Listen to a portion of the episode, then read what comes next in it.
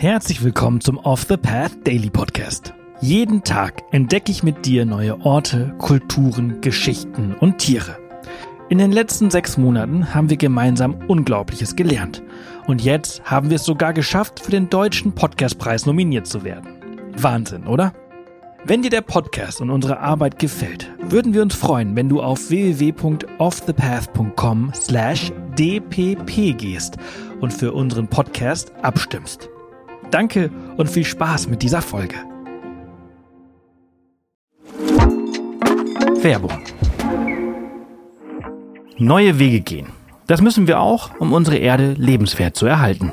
Denn der Klimawandel bedroht das Leben von Menschen, Tieren und Pflanzen. Besonders viel CO2 sparst du mit dem Wechsel zu echter Ökoenergie von Polarstern. Denn als Social Business und zertifiziertes Mitglied der Gemeinwohlökonomie steht der Ökoenergieversorger gleichzeitig für einen nachhaltigen Wandel der Wirtschaft. Und das kannst du ganz einfach unterstützen. Gehe jetzt auf www.polarstern-energie.de und wechsle in nur 5 Minuten.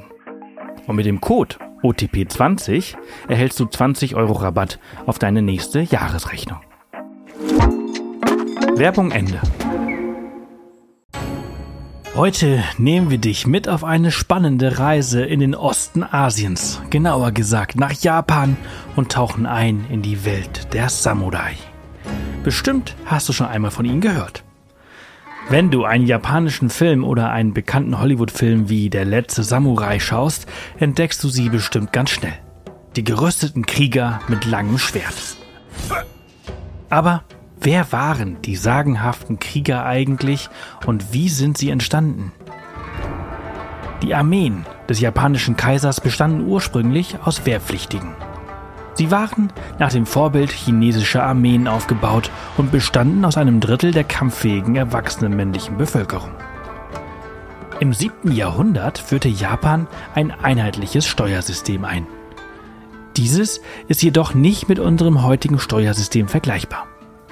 Die Steuern in Japan des siebten Jahrhunderts umfassten Abgaben in Form von Reis sowie Militärdienst und persönliche Dienstleistungen von Bauern an ihre Grundherren.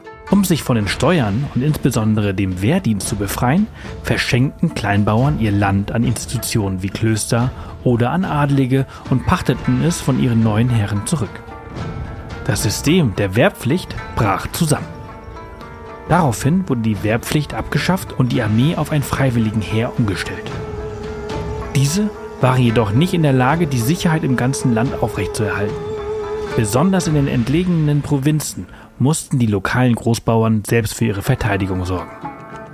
Dabei waren sie so erfolgreich, dass sich einige Familien im Laufe der Zeit darauf spezialisierten, militärische Aufträge des Kaiserhauses durchzuführen. Ende des 9. Jahrhunderts begann man diejenigen, die Adlige beschützten, als Samurai zu bezeichnen, was sich von dem Verb Samudao ableitet und dienen bedeutet. So entstanden die ersten Samurai aus einer militärischen Notlage des Zentralstaates. Mit der Zeit entwickelten sie sich zu einer eigenen sozialen Klasse und standen in der Hierarchie über den Bauern, aber unter den Adligen. Sie hatten besondere Privilegien, wie das Tragen von Schwertern und das Recht, Rechtsprechung auszuüben. Sie hatten eine ähnliche Position wie die Ritter in Europa. Krieger waren mit verschiedenen Waffen ausgestattet, darunter das Katana, das Langschwert, das Wakizashi, das Kurzschwert sowie Bögen und Pfeile.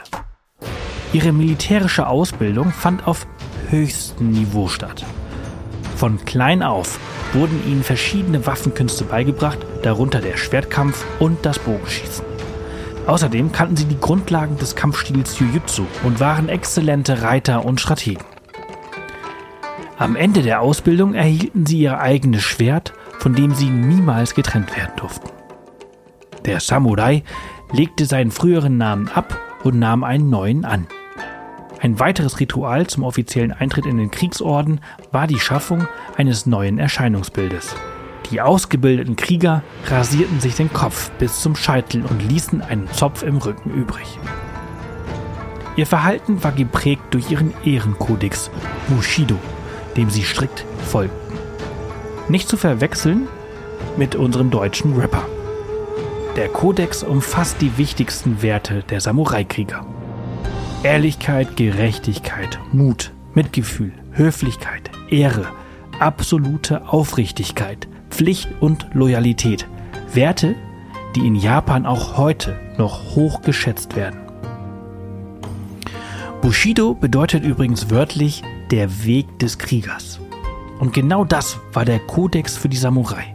Ein Pfad, dem sie folgten, um innerhalb der Kriegergilde aufzusteigen. Je weiter er im Rang der Kriegergilde aufstieg, desto mehr musste er sich nach dem Kodex richten. Von den hochrangigen Samurai-Befehlshabern wurde sogar erwartet, dass sie für ihren Herren bis zum Tod kämpften, selbst wenn das bedeutete, Selbstmord zu begehen, um eine Gefangenschaft zu vermeiden. Im Jahr 1603 machte der Shogun Ieyasu das Dorf Edo zu seinem Verwaltungszentrum. Edo war der Name Japans, als es noch ein unbedeutendes Fischerdorf war. Als Shogun bezeichnet man den Anführer aller Samurai-Familien.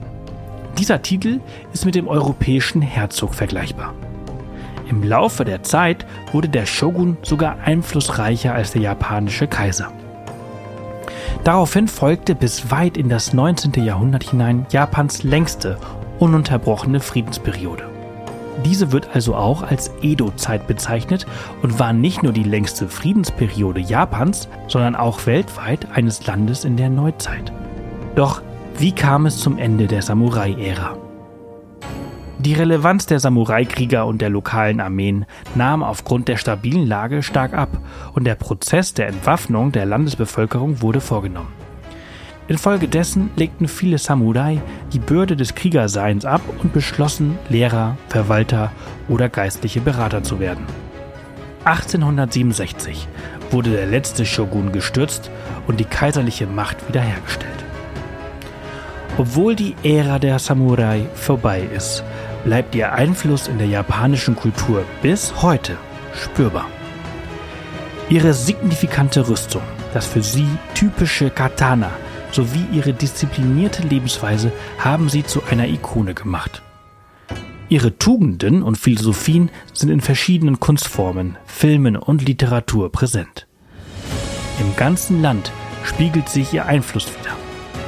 Wenn du in Japan unterwegs bist, erkennst du ihr Erbe schnell, das sich in prächtigen Burgen, imposanten Residenzen oder prunkvollen Gärten abzeichnet. Es gibt übrigens sogar ganze Themenparks. Du findest über 100 Schlösser, von denen noch etwa mehr als 10 im Originalzustand erhalten sind.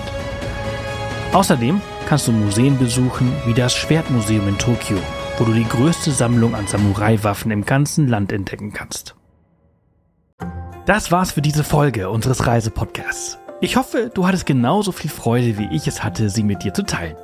Wenn sie dir gefallen hat, freuen wir uns immer über Kommentare auf Spotify und über eine positive Bewertung auf der Plattform deines Vertrauens. Morgen geht's hier spannend weiter, also vergiss nicht, den Podcast zu abonnieren. Bis morgen!